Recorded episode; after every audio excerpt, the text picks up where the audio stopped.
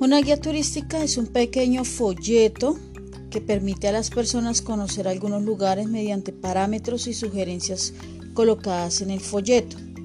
Este documento está encaminado a explicar paso a paso a las personas lo que son los lugares, algunas costumbres y eventos, además de que pueden estar escritas en diferentes idiomas para que puedan leerlo personas de diferentes lenguajes.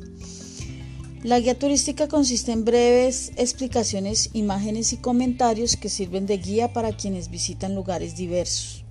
Una guía turística puede ser casi para cualquier parte, para un edificio histórico o para una ciudad donde se acomodan los museos, casas, instituciones e incluso hoteles donde se pueden hospedar. La variedad de datos de las guías turísticas son muy variados por lo que es muy amplia su gama, pero generalmente son tours o caminos prediseñados o direccionados.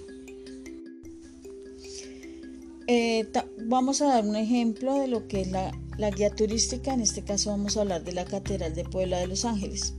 Esta se encuentra en el centro histórico de Puebla de Los Ángeles. Esta es una construcción realizada de 1536 a 1539. Se construyó por anuencia e insistencia de don Julián Garcés, un fraile y obispo de Tlaxcala. Así las autoridades virreinales decretaron la construcción que fue encomendada al arquitecto Francisco Becerra, quien detuvo la construcción por falta de capital económico en el año de 1626.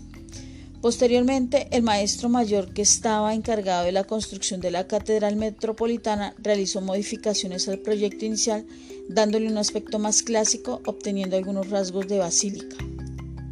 Hay que destacar que la inauguración de la construcción fue en manos del príncipe Don Felipe, que posteriormente fue el rey de Don Felipe II de España el Prudente. La construcción se culminó en manos de, del obispo Don Juan de Palafox en el año de 1647. La Catedral de Puebla de Los Ángeles se encuentra consagrada a la advocación de la Inmaculada Concepción advocación que se dictaminó el 18 de abril de 1949. Físicamente su fachada está hecha de cantera gris, la cual fue traído del Cerro de Guadalupe. Además en su portada se encuentran unas esculturas de San Pedro, San Pablo, San José, Santiago el Mayor, Santa Rosa de Lima, San Miguel Arcángel, Santa Teresa de Ávila y San Gabriel Arcángel.